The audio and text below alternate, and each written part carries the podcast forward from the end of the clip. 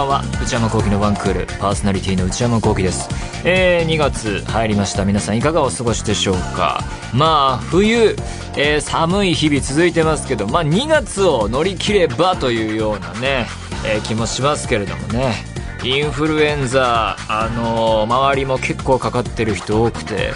この番組も、えー、先ほど打ち合わせをしていたら、構成作家さんが来ましたけど、怪しいって自己申告してメールを置いて去っていきましたけどもね。なんで今日は目の前に構成作家さんではなく番組プロデューサー内田さんが座っていて、えー、ディレクターさんがいてミキサーさんがいてというようないつにも増して少ない4人でも番組は作れるならっていうマネージャーもいませんからね、えー、部活感増してますけれども、えー、そんな冬のために僕あの数年前からあのすごいアウトドア系のダウンをね着てるんですけれどもねそれもね袖が擦り切れてきてというかねもうなんか黒いものなのになんかこう中の白い部分が見えてきたのでねシーズンオフに入ったら修理に出そうなんて考えてますけれども。まあ受験シーズンも続いてると思いますけれども、えー、今月は大学入試だとか、まあ、一般入試、えー、とかもあると思うね。高校そして中学受験もね増えてると思うので。まあ私振り返りますと、まあ、中学まで地元の公立に通っていて、で、高校受験して、まあ、東京の、まあ、私立に行って、もうそこだけなので、受験は。で、あのー、大学は推薦で行っちゃったので、でなんでこう、なんですかね、まあ、楽してきた。側だなと思うんですけど、で、だからこう、受験シーズンを頑張っている、えー、方々に送る言葉はないなと思ったんですけど、まあこういう時期になると思い出すのが、あの自分の妹のことで、えー、僕は3人兄弟で、で、僕が一番上で、えー、下に弟がいて、一番下が妹なんですけれども、で、兄2人が同じ高校行ったんですね。で妹もその、えー、影響というか、えーまあ、文化祭とか見に来たりしてあムードがいいななんて思ったのか気に入って受験したんですけれども同じ高校落ちてしまって兄弟で1人だけ、えーまあ、落ちてしまったということで、まあ、相当へこんだらしくてですね、まあ、僕はその頃もうえー、彼女が受験する頃は実家を、まあ、出たぐらいの頃なんであんまり様子を知らなかったので、まあ、親からメールとかで連絡来るので、えーまあ、様子を伺うような感じだったんですけれども、まあ、まあ見てられないような様子に、まあ、へこんだみたいな話を聞いていてあそうかと思っていたんですけれどもで、まあえーまあ、滑り止め的なところの地元の私立に行って、えーまあ、でその後に、まあ、何を思ったかというか高校を出てその後アメリカにえー、大学を留学するんですね。でアメリカの大学システムって、まあ、これだけかどうかは知りませんけれどもカレッジっていうところに2年行ってそこからこう本ちゃんのというか、まあ、みんなが知っている大学名が並ぶようなユニバーシティっていうところに編入するらしいんですけど、まあ、それでまあすごいところまでユニバーシティにたどり着いてそれもねなんかこう僕はもう離れて暮らしてるので親からメールとかでね母親からメールとかで途中経過を聞くんですけれども、まあ、最初こう、まあ、カレッジに、まあ、アメリカに留学するんだってことになってみたいなことを聞いた時もあえあの子がそんな決断を下したんだってねなんかこう引っ込み思案なイメージがあったので、えー、内気というかまあそんなえー、驚きがあってでその後にまあ何年かしてえ今度はユニバーシティに編入するんだよみたいな流れがあるんだみたいなのを聞いてあすごいなと思ってたんですけども。でそのまた時間が経ってで、えー、行く大学の候補はこれ大体こんな感じみたいなのを来た時ですね。えそこみたいな。えもうなんか世界のあれじゃんみたいな感じになってきてでそこからまた時を経てあここに結局決まったっていうのを見た時にああもう完全に負けたなみたいな。つまりその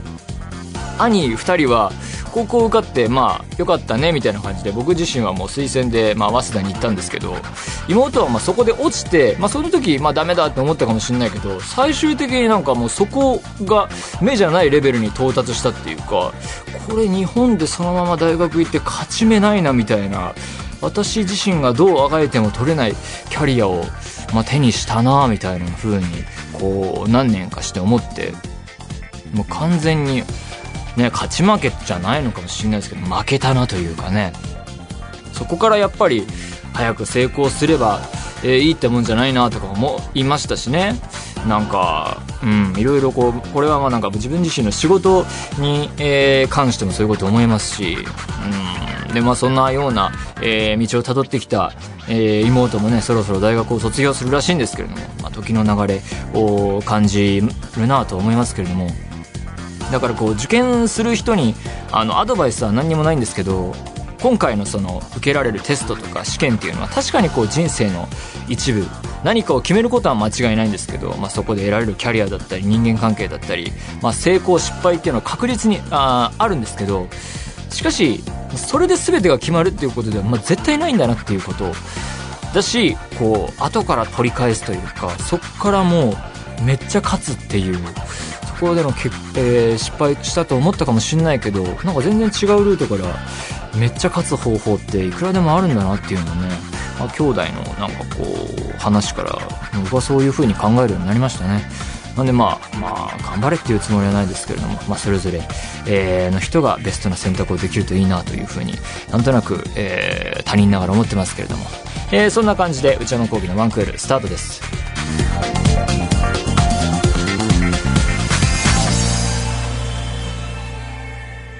それではお便りを紹介します。ラジオネーム、星香さん。内山さん、こんにちは。内山映画ランキング2018を楽しく聞きました。ワンクール番組スタートから毎年1月、えー、これまで4回年間ランキングを発表していますね。過去直近4年の第1位を拝見すると、マッドマックス怒りのデスロード、キャロル、お嬢さん、カメラを止めるな、以上の4作品。ここに以前、人生でオールタイムベストワンと評していた殺人の追憶を加え、合計5作で順位をつけるとしたら、ベスト3はどうなりますか？紛らわしい質問。合計5作で順位をつけてベスト3は。いや、そりゃ無茶だろう。ねえ。全部1位ですよね、そりゃ。うん。全部1位。いいんじゃないですかね。どれも面白い映画ですからね。マッドマックス。こう振り返ると、そうか、もう4年前ですか、えー、キャロル、お嬢さん、いいじゃないですか、カメラを止めるな。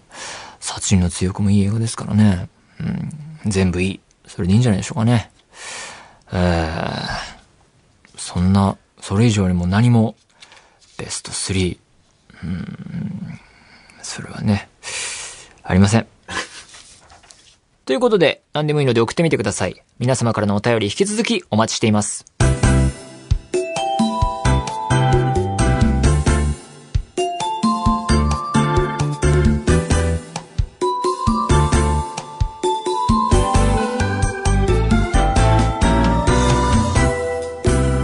内山幸輝のワンクール。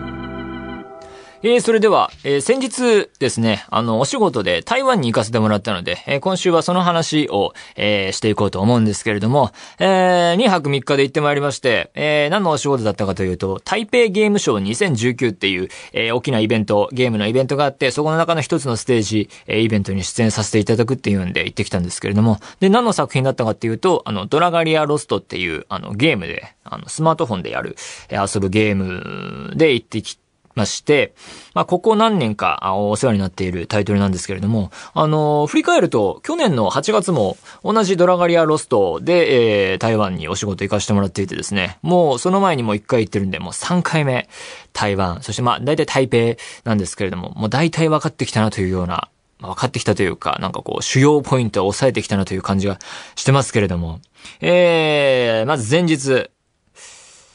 台湾に次の日行くというのに、えー、夜ご飯に中華を選択するという痛恨のミスから始まりまして。食べに行ったんですけれども、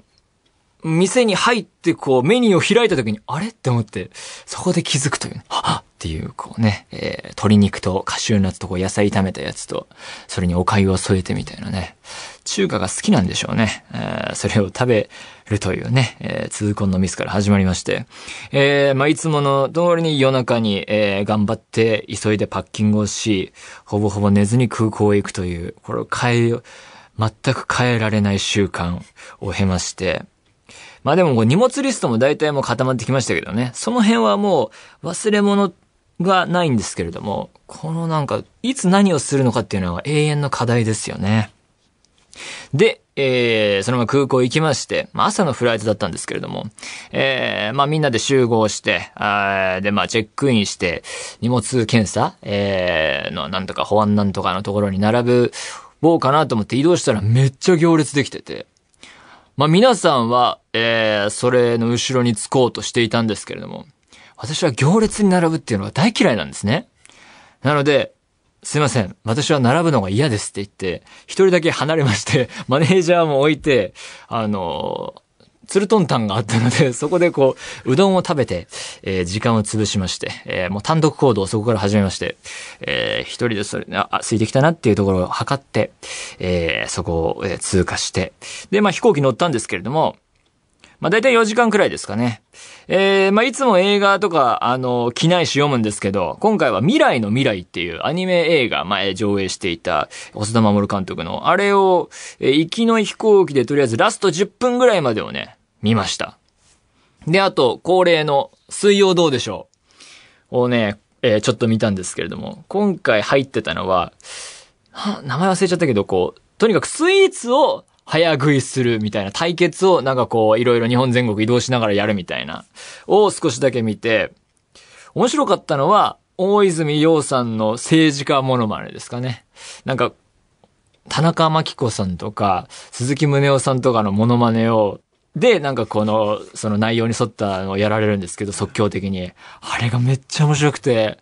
何の文脈もないというかわかんないんですけど、ほんとなんか涙流すほど笑っちゃって、もう声出すぐらい笑っちゃって、この人にうるさかっただろうなっていうぐらいね。まあ、肝心の早食いの方はよくわかんなくてですね、なんかこう、寝起きかなんかで、スイーツをなんか羊羹とかを、その対決する人同士が、どっちが早く食べるかみたいな、完食できるかみたいな対決なんですけど、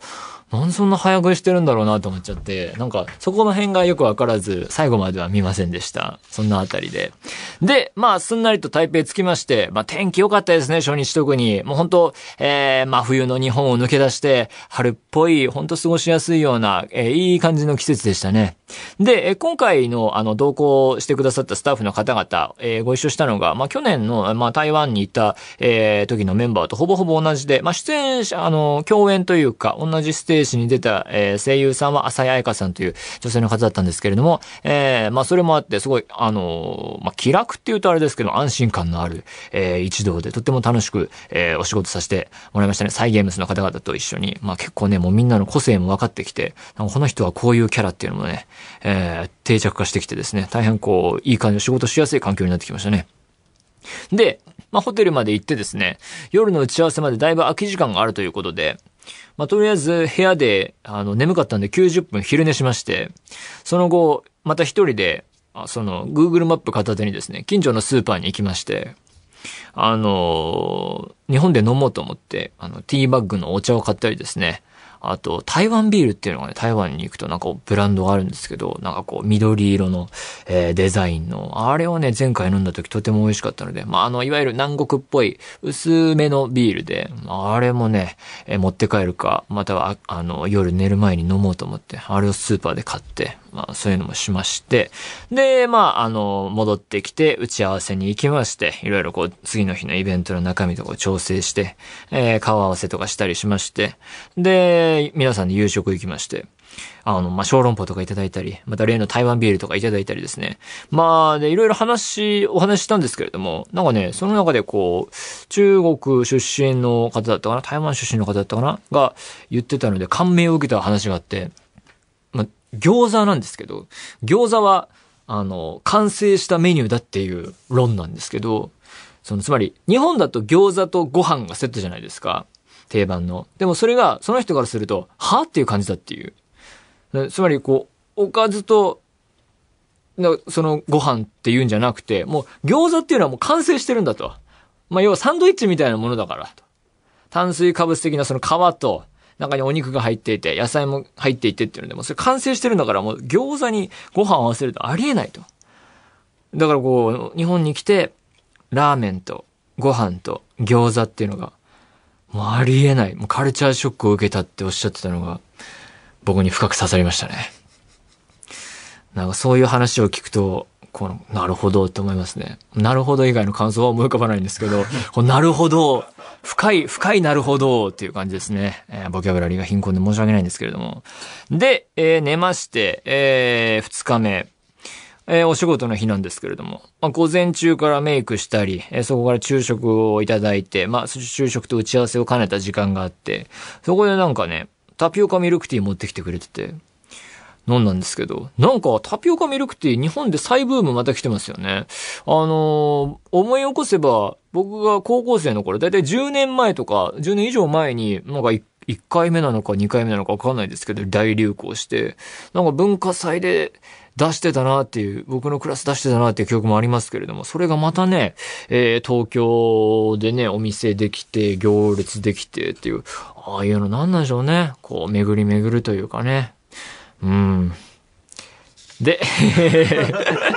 でもなんか、あの、向こうの人言ってましたよ。その、タピオカミルクティー日本でブームっていうのは知ってるけど、で、その若い子がめっちゃ並ぶっていうのは知ってるけど、こっちでは普通にお、その辺のおじさんとかが飲む、なんかこう、デイリーなものだから、そういうなんかこう、最先端みたいな感じで言われると、え？みたいになるみたいなね。それもなるほどって思いましたけどね。深いなるほど思いましたね、それは。えー、で、お仕事。ちゃんとお仕事もしてるんです。えー、ステージイベント、その台北ゲームショーの中の一つの、えー、ステージ、まあ、に参加しまして、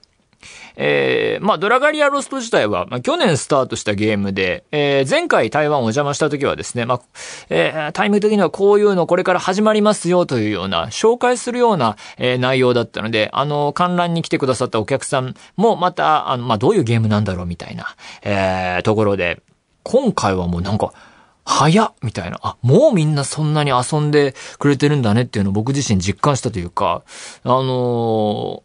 ー、中でスタッフの方と、えー、観覧に来てくれたお客さんが、こう、ゲームを通じて対戦するみたいなコーナーがあったんですけど、予想以上にお客さんが強くて、スタッフの方が瞬殺されるという、もうびっくりするぐらい、もう、え、え、一瞬で終わっちゃって、もう前日の打ち合わせで、まあ、これくらいで結構盛り上がると思うんですよねって言った時間を大幅に短く終わっちゃって、ええみたいな。びっくりするぐらい強くて。もうなんかもうね、いやいやいや、みたいな感じになっちゃって。で、またその後にクイズコーナーとかも、えー、やったんですけれども、そのクイズのね、えー、ゲームバランスもね、全く失敗していて、それガンガン正解しちゃうんですよね、お客さん方が。で、勝ち抜きで、えー、残った何名かに、1名かに、えー、まあ、景品、商品出ますみたいな体だったんですけれども、その、減らない減らない。もう全然成立しなくて、もうなんか最後はみんなでじゃんけん大会みたいになっちゃってね、本当にね、本当本ちゃんのゲームバランスはね、すごいいろいろ考えて、えー、すごいよくできてると思うんですけど、イベントのゲームバランスの方が難しいというね、ことになってしまってね。だから本当思った以上に、本当短い期間の中で、えー、台湾のゲームプレイヤーの方々が熱くプレイしてくれてるんだなっていうのを、えー、まあ僕もそうですし、スタッフの方々も実感されて、なんかこうみんなで、あ、よかったねというような、えー、嬉しく思って、で、いい感じに、えー、終わることができまして、えー、大変良かったと思うんですけれども。えー、で、イベント終わりまして、えー、夕食に出かけた後にですね、あの、また、マッサージに、えー、みんなで行きまして、僕、あんまり本当普段マッサージとか全然行かないし、信じてないんですよ、マッサージっていうものを。その、それでどうにかなるっていうことをね。なんですけれども、今回その、足裏をやってもらっていて、めっちゃ痛いところがあって、あのー、痛みたいな。なんかちょっと我慢できるかなと思うんですけど、もう我慢できない。あ、痛い痛い痛い痛いみたいな。でもそこをやられるとまた痛い痛い痛い痛いみたいになって、そしたらそれを見るに見かねた、そのやってくれていた、えー、女性が、まあ結構日本語も喋れてるんですけど、ここは、は糸腸だと。あの、早食いしてるでしょって言われて。本当だと思って。僕はこう、早食い体質がありまして、それを直さなきゃなと思ってたんですけど、合ってるなと思いまして。三度目のなるほどですね。なるほど。そうかと。マッサージ信じてなかった。足裏で、あの、表あるじゃないですか、足の。ここを、えー、刺激して痛いということは、なんかこう、巡り巡ってここに繋がってるので、心臓がどうだとか、えー、胃がどうだとか、えー、肝臓がどうだとか、えー、あれを見るたびに、真っ赤な嘘だと思ってたんですよ。そんなわけはない。それはありえないと思ってたんですけど、今ではあの信者ですね、もう。あれは正しい。あれに沿っていけば大丈夫だというようにね、思うようになりましたね。いや、早食いがバレるとは思わなかったからなそう。ちょっとね、マッサージ、マッサージに興味を持ちましたね。初めて信じる出来事でしたね。で、えー、そんな、えー、楽しい時間もありつつ、えー、翌日ちょっと観光もさせてもらったんですが、その後に帰国の途につきまして、飛行機で未来の未来最後まで見たんですけれども、まあ賛否両論あった映画だと思うんですけれども、絵の動き方というか、絵は映像すごいいいなと思って、特にこう人物の表情変化、まあ子供が結構主人公で描かれるんですが、子供のちっちゃい子の表情変化だとか、お芝居の付け方とか本当に良くて、すごいなんか、セリフじゃなくて表情変化で、えー、その子の感情が伝わってくるなっていうのが、カットがいくつもあった反面、中盤から後半にかけて物語が徐々に退屈になっていって、そのくんちゃんっていう子が主人公の男の子かな？えー、なんですけれども、くんちゃんの成長物語かと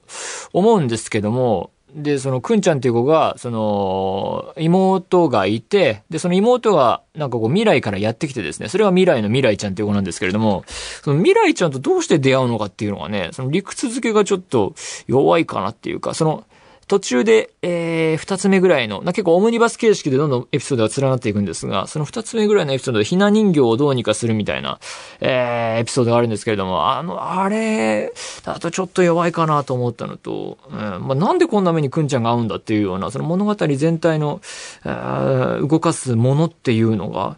なんかちょっと欠けたように思いましたね。で、その物語に対してそう思った、プラス、思想というか、その考え方の部分においてもですね、えー、この映画自体がこう、後半に向かって家族のルーツを知って、えー、優しくなる、えー、そして成長するみたいな、大変あったかいストーリーな、いいなと思ったんですけれども、その家族、このくんちゃんの巡る家族、くんちゃんのお父さんお母さん、そしておじいちゃんおばあちゃん、そしてまた、えー、もっと上ってそのファミリーツリーが、えー、バーって、こう、点描されていって、こう、すごい勢いで描かれていくんですけれども、その人たちがみんな、えー、まあ、悪いところもあるけど、いい人。みんなすごい頑張ってきた。みたいな描かれ方をしていてですね。やっぱり僕みたいなひねくれ者だと、うかった見方をしてしまうので、そうじゃなかったらっていうふうに思ってしまうんですね。えー、つまり、そうじゃなかったらの場合、こんな家族どうやって愛せと言うんだみたいな人を家族に、まあ、宿命というか、持ってしまった呪いみたいなもの、要素が、まあ、この中にうまく入っていけば、そういうキャラクターが出てきて、えー、家族に対してよく思うようになった、成長したくんちゃんと対立するような構造が作れれば、なんかもっと深みというか面白くなったのかなっていう気はするんですけれども、そうじゃなかったらっていうパターンのキャラクターというか物語要素が入ってくれば、なんかもっと盛り上がって、僕の個人的には好きになるかなと思ったんですけどね。で、そういう風に、えー、キャラクターとかと対立して、まあ悪役まではいかないけど、そうなって、えー、自分の学んだことを生かして戦うみたいなのが、まあ、くんちゃんが戦うみたいな。まあそれがまあ、まあ定番といえば定番ですけども、そういうストーリーもあったかなという風に思ったり、まあ、そんなことを思いましたかね。やっぱりこう、家族、えー、そして歴史とか過去と未来みたいな物語、そして日本のアニメで言うと、やっぱり、えー、クレヨンしんちゃんの大人帝国とかを思い出すんでね、まあそっちが好きかなというふうに思ったりしつつ、えー、飛行機が日本に着き、帰ってきたって感じですかね。まあ、今回はあの番組にちょっとお土産も持ってこれなかったので、ドリアン的なね、えー、インパクトの持ってこなかったんですけれども、えー、またどこか行けたらいいなというふうに思いました。えー、とっても楽しかったです。お世話になった方々、そして見に来てくれた方々、大変ありがとうございました。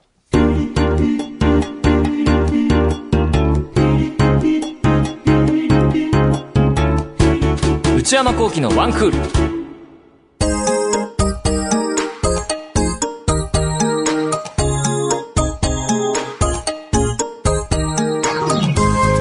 内山幸喜のワンクール、そろそろお別れのお時間です。えー、まあ、あの、ふとたのコーナーでも紹介しましたけれども、えー、映画秘宝最新号で、えー、ベスト10号で、あの、私の、えー、インタビュー受け、えー、させてもらいまして、ベスト10について、えー、お話ししていますので、そちらもぜひ読んでみてください。まあ、1月はね、そういうベスト10作って、まあ、年末に話して、で、このラジオでも話してとか、えー、いろいろやることが多かったりして、大変、駆け抜けましたね、えー、2月はゆっくりしたいなと思っておりますけれども。番組では引き続き皆様からのメールをお待ちしています。現在募集中のコーナーはオープニングトーク用のトークテーマを提案していただく内山さんこれで1分お願いします。買い物部署の私内山の財布をこじ開けられるような買いな商品をお勧めしていただく内山さんこれ買いです。今抱えている悩みをなるべく詳しく教えていただくお悩みプロファイル。皆様のブルーな思い出をポエムにしていただくブルーポエム。そして皆さんの身の回りにいるマイペースすぎる人を報告していただく内山さん打ち上げ来ないってよ。他にも最新の流行を少しだけ覗いてみるトレンドハッシュタグ、私が最近見た映画についてただひたすら語るムビログ、そして話題になっているエンターテインメント作品などの普段は表に出ない関係者の方にお話を伺う中の人インタビュー。これらのコーナーで取り上げてほしい商品や作品、人物なども募集中です。すべてのメールはこちらのアドレスでお願いいたします。one.joqr.net one.joqr.net 番組公式ツイッターアカウントは、アットマーク、one アンダーバー joqr です。こちらもぜひチェックしてみてください。ポッドキャストも配信中です。更新時間は毎週金曜日のお昼12時予定です。それではまた来週、さようなら。